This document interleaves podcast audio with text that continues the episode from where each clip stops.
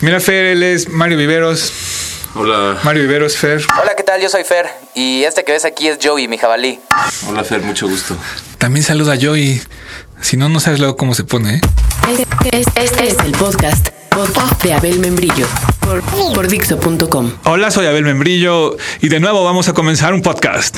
Este se llama... Entonces es Canal 6 de Julio. Sí, Canal 6 de julio. Pero ahora sí encontramos la entrevista.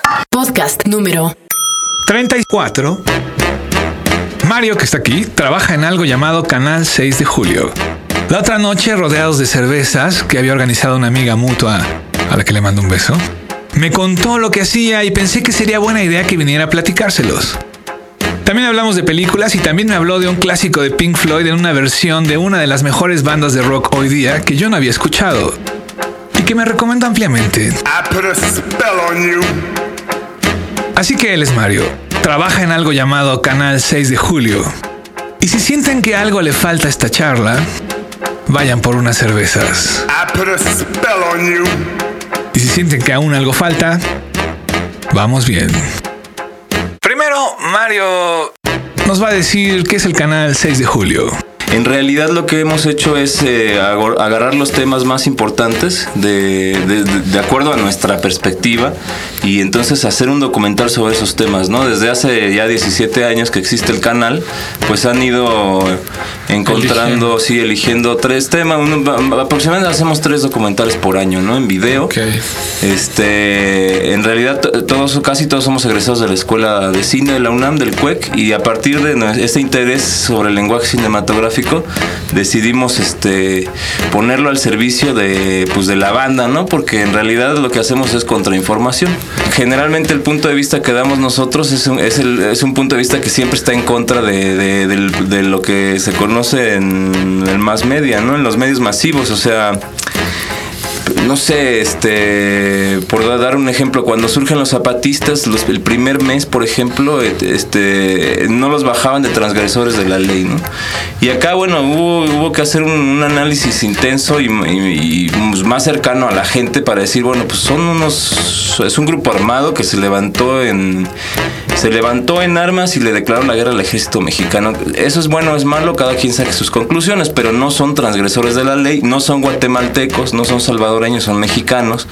Entonces, bueno, hay desde a partir de eso ya hay un tratamiento distinto, ¿no?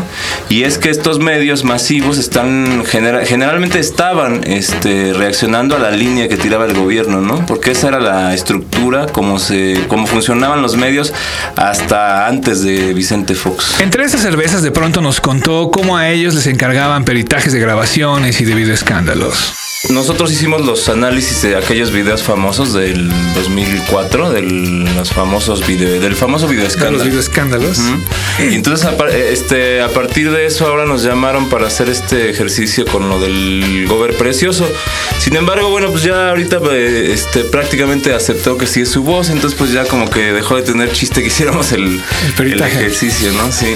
También nos contó que de pronto viaja al interior del país, al lugar donde ocurren las cosas que normalmente no aparecen en los medios de comunicación. Y él está detrás, con su cámara, captando todas estas historias, con el único objetivo de que cuando pensemos en nuestro país tengamos una perspectiva un poco más amplia, un poco más incluyente. Ahora estamos haciendo un documental, bueno, acabamos de terminar un documental sobre el caso de Digna Ochoa. Digna Ochoa es importante desde que es una defensora de derechos humanos y que en este país se violan los derechos humanos de las personas sistemáticamente, ¿no? Y además se violan los derechos humanos de los más pobres, generalmente. O sea, entre, entre menos tiene la gente, entre más eh, jodida está, por así decirlo, este, más fácil se aprovechan eh, las estructuras de, de poder para violentar sus derechos, ¿no? En este caso, bueno, con Digna sucedió una tragedia porque a ella la amenazan, este, ella tiene la Comisión Interamericana de Derechos Humanos analiza su caso y, ordena al gobierno mexicano a darle una protección, lo que se llaman medidas cautelares. Y este y después, bueno, las amenazas continúan, la sacan del país, ella sale, este pasa un determinado tiempo, regresa, se incorpora otra vez a su trabajo de defensa de derechos humanos, ya no con el con la organización con la que estaba trabajando, ahora estaba independiente como abogada en los abogados democráticos, este ayudando a la banda y bueno, pues la matan, ¿no? Y bueno, pues después de eso, este, no nada más la matan, sino que se ponen de acuerdo todos, este, incluido el gobierno de López Obrador, el gobierno que se supone es de, izquierda o era de izquierda y que tenía una visión mucho más cercana a la de los derechos humanos, a la del respeto a los derechos humanos. Y bueno, dicen que se suicida, ¿no? Y que estaba loca además. Entonces, bueno, nosotros nos tomamos un tiempo para hacer un análisis serio, una investigación acerca de- de qué había pasado en realidad y decidimos este, pues, refutar la tesis del, del suicidio este, con este video, ¿no? Nos tomamos cuatro años. Ok. Y bueno, ese ya lo presentaron. No, no se presenta ahora el 8 de marzo, el Día Internacional de la Mujer. De lo que no hablamos esa noche, pero que vamos a hablar ahora, es el documental que ahora hace Mario y de lo que vivió en Oaxaca. Reciente ahora en, en Oaxaca, por ejemplo, acabo de hacer una entrevista y esto es vivencial, ¿no? Claro. A mí me tocó mucho, pero acabo de entrevistar a una mujer que conozco desde hace, hace un par de años. Ella, el caso de ella es de hace nueve años. Es una indígena losicha de un lugar en, en la sierra, en Oaxaca. Este, ellos, el- al esposo lo mataron hace nueve años, acusado de pertenecer al EPR. Y bueno, esta mujer está este, luchando desde hace nueve años para que se haga justicia, ¿no? Ella ahora está amenazada de muerte, tiene medidas cautelares, este, etcétera, etcétera. Pero yo no conocía el testimonio, ¿no? Entonces ahora me da el testimonio, lo grabamos en cámara y bueno, pues fue una cosa así de tan fuerte, tan fuerte que de pronto dices, no puedo creer que haya seres humanos que hagan estas cosas, ¿no? Mario trae para regalar los siguientes documentales. El primero es un video que es, este, digamos que el más importante del canal en el sentido de la censura, ¿no? Que es el primeritito que surge con el fraude de Salinas y se llama Crónica de un fraude, ¿no? El segundo que traje es uno sobre la huelga de la UNAM, que es bastante chistoso, que se llama la huelga X. Hay otro que traje sobre Chiapas, que se llama Chiapas la otra guerra, que es del principio, el 94 del surgimiento, que es un video para nosotros importante. Y los últimos tres, ¿no? Tlatelolco, las claves de la masacre, que es este sobre el 2 de octubre, un análisis bien interesante. Eh, Aventuras en Foxilandia, que este, cuyo título pues ya sabrán. Y Teletiranía. Al calor de una cerveza voy bebiendo mi ciudad. Regalaremos de ahora en adelante uno por podcast. Solo deben responder cómo se llamaba el podcast número 30 para ganarse el documental de... Se llama Crónica de un fraude. Ahora, si quieren ingresar a ampliar la perspectiva de su país con lo que Mario llama la contrainformación, lo encuentran. Por favor, dinos Mario, ¿en dónde lo encuentran? Tenemos una página de internet que es www.canal6dejulio.com o en las librerías de prestigio, ¿no? Ay, sí. Mario al final es un tipo que ama el cine, con lo que se puede confiar en que los documentales no son aburridos, todo lo contrario. Un consejo de Mario para los que quieren información más allá de la que hay disponible en la comodidad de su hogar, en el cuartito donde tengan la tele. Eh, la gente tiene que pues empezar a reunirse, hay que empezar a ganar la calle de nuevo. A partir de que hay una reunión, aunque te vayas a reunir con los cuates a tomar unas chelas, ya es este, ya es algo importante, pues, porque ahí se generan ideas, este, surgen proyectos, etcétera, etcétera, se discuten las cosas y, surge más información, ¿no? Y hay que leer, hay que leer un montón de periódicos, hay que leer todo lo que les guste y meterse un- todo el cine que, que puedan y pues, sobre todo discutir, tener un criterio propio. Y bueno, eso fue todo. Mario efectivamente trajo ese clásico de Pink Floyd interpretado por una banda grandiosa de rock del que me habló y que yo no había oído y que ahora está sonando. Para quienes como yo no lo habían oído, pues bueno, aquí está. Y por si ustedes son como Mario que ya lo habían oído, entiendo que es un placer oírla y oírla. Es Wish You Were Here con Tom York de Radiohead. Y bueno, aprovecho para decir que como quisiéramos que estuvieran aquí con nosotros, con Mario, Fernando y yo, quienes estábamos esa noche en las cervezas, Cristina, Laura y Pablo. Así como todos los que estén oyendo este podcast, que se les haya antojado estar ahí también. Y bueno, pensando en lo que aparece en los documentales de Mario, supongo que también podríamos escuchar esta canción pensando que curiosamente resume todo de lo que se trata el canal 6 de julio. Pensando en aquellos que lo único que quieren es que a eso que le podríamos llamar justicia, respeto o decencia, eso como quieran llamarle, como quisieran ellos y como quisiéramos todos, que estuviera también aquí.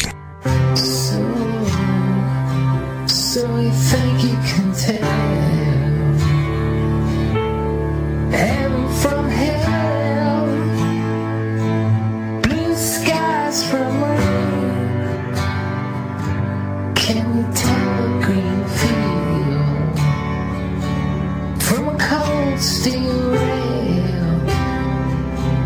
A smile from a veil. Do you think you can tell? Did they get you trained? Your heroes forgot.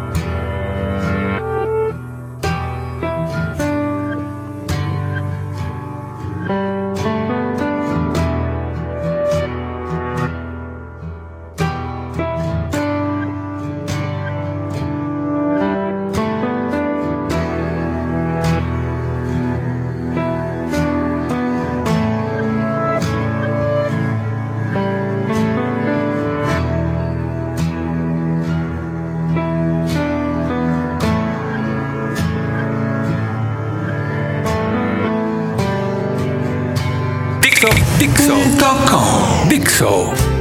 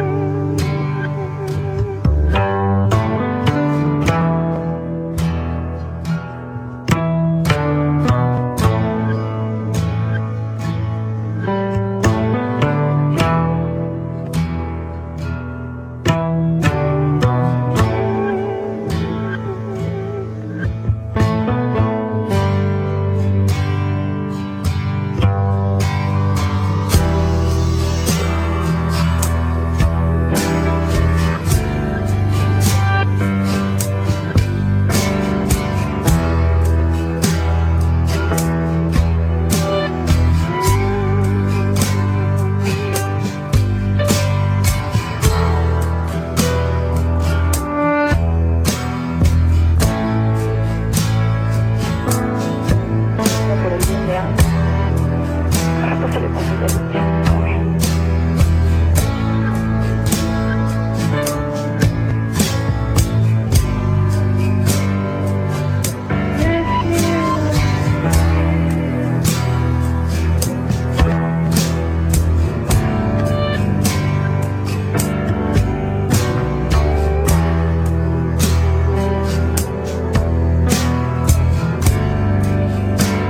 A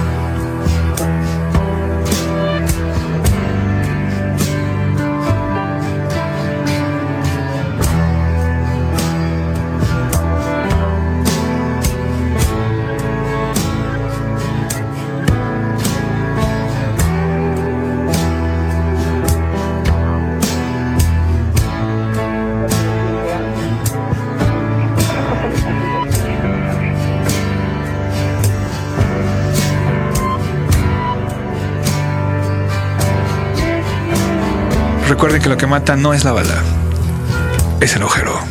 Acabas de escuchar el podcast de Pero ahora sí encontramos la entrevista. por Dixo.com.